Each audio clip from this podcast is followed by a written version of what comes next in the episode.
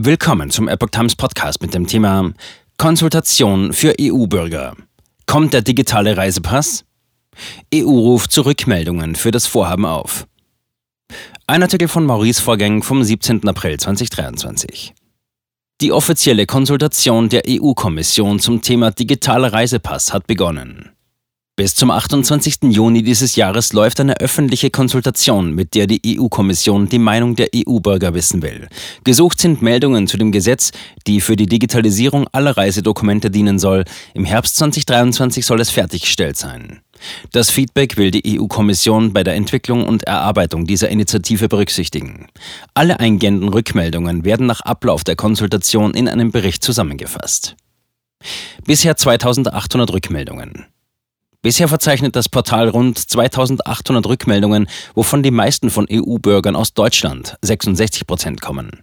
Mit der Konsultation will die EU-Kommission laut eigener Aussage den Bürgern ermöglichen, die Sicherheit und den Schutz der Binnen- und Außengrenzen der EU zu gewährleisten. Zudem sollen dadurch personenbezogene Daten und ihre Grundrechte gewährleistet werden. Die Konsultation richtet sich an Bürger, die Zivilgesellschaft, die Wirtschaft und andere Interessenträger in der Europäischen Union. Die Gesamtlaufzeit beträgt zwölf Wochen. Vom 8. September bis zum 6. Oktober 2022 lief zuvor die erste Sondierung zu jenem Vorhaben. Die Teilnehmerzahl war mit 359 eingegangenen gültigen Rückmeldungen sehr gering.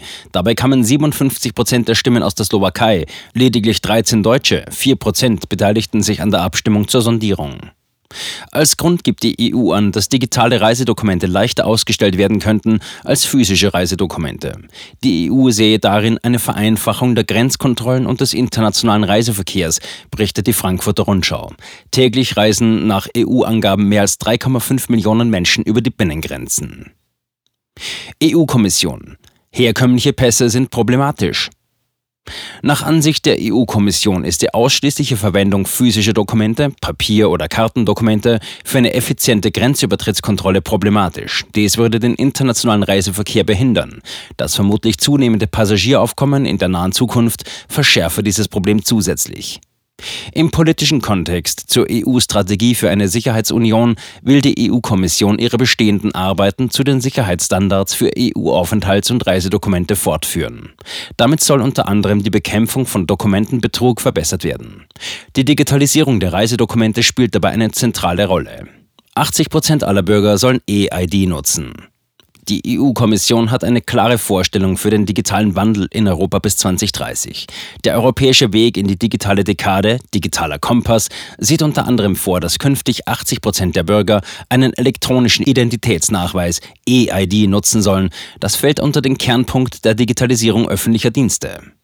Nach Einschätzung der Kommission wird sich die EU-Initiative positiv auf die Wirtschaft auswirken, denn die Verwendung digitaler Dokumente und ein vereinfachtes Überschreiten der Luft-, Land- und Seegrenzen können es ermöglichen, zügiger über See- und Flughäfen sowie andere Grenzübergangsstellen ein- und auszureisen. ID-Daten bei Unternehmen begehrt.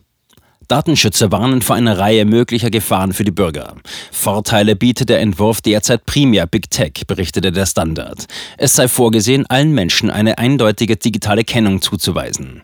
Des Weiteren sollen sich beliebige Privatunternehmen als Service Provider registrieren können. Thomas Lohninger von der Grundrechtsorganisation Epicenter Works sagte dazu bereits im vergangenen Jahr, staatlich verifizierte Identitätsdaten sind der heilige Gral für Unternehmen. Schon längst sammeln Facebook, Google und Co. Daten, um personalisierte Werbung verkaufen zu können. Meistens fehlt den Konzernen allerdings die Möglichkeit, die User eindeutig mit Klarnamen zu identifizieren. Eine Hürde, die laut Lohninger mit der Einführung des digitalen Ausweis wegfallen könnte. Andere Kritiker befürchten, dass digitale Signaturen und Identifizierungen, QR-Codes und ähnliches vielleicht bald schon zur Voraussetzung zur Teilhabe am gesellschaftlichen Leben werden. Im kommunistischen China beispielsweise werden Menschen mit einem digitalen Sozialkreditsystem kontrolliert, in ihrem Verhalten bewertet, abgestraft oder belohnt. Ein digitaler Reisepass könnte ähnliche Wirkweisen nach Europa bringen. Guero Recht auf analoges Leben. Einen Schritt in diese Richtung vollzog etwa Frankreich im Februar 2022. Die Regierung beschloss, die Impfpässe von vier Millionen Erwachsenen vor dem eigentlichen Ablauf für ungültig zu erklären. Als Grund wurde angegeben, diejenigen hatten vier Monate nach ihrer zweiten Impfung noch keine Boosterimpfung. Im Zuge der fortschreitenden Digitalisierung forderte die deutsche Politikprofessorin Ulrike Guaro von der Universität Bonn bereits die dringende Verankerung des Rechts auf ein analoges Leben in der UN-Charta. Guaro spricht das Thema vor dem Hintergrund Kanadas an. Im vergangenen Jahr war in der Debatte, dass die Einwohner Quebecs, der größten kanadischen Provinz, eine digitale Identität bekommen sollten, mittels Gesichtsauthentifizierung, berichtete Le Journal de Québec. Das Projekt steht unter Führung des neuen Ministeriums für Cybersicherheit und Digitalisierung.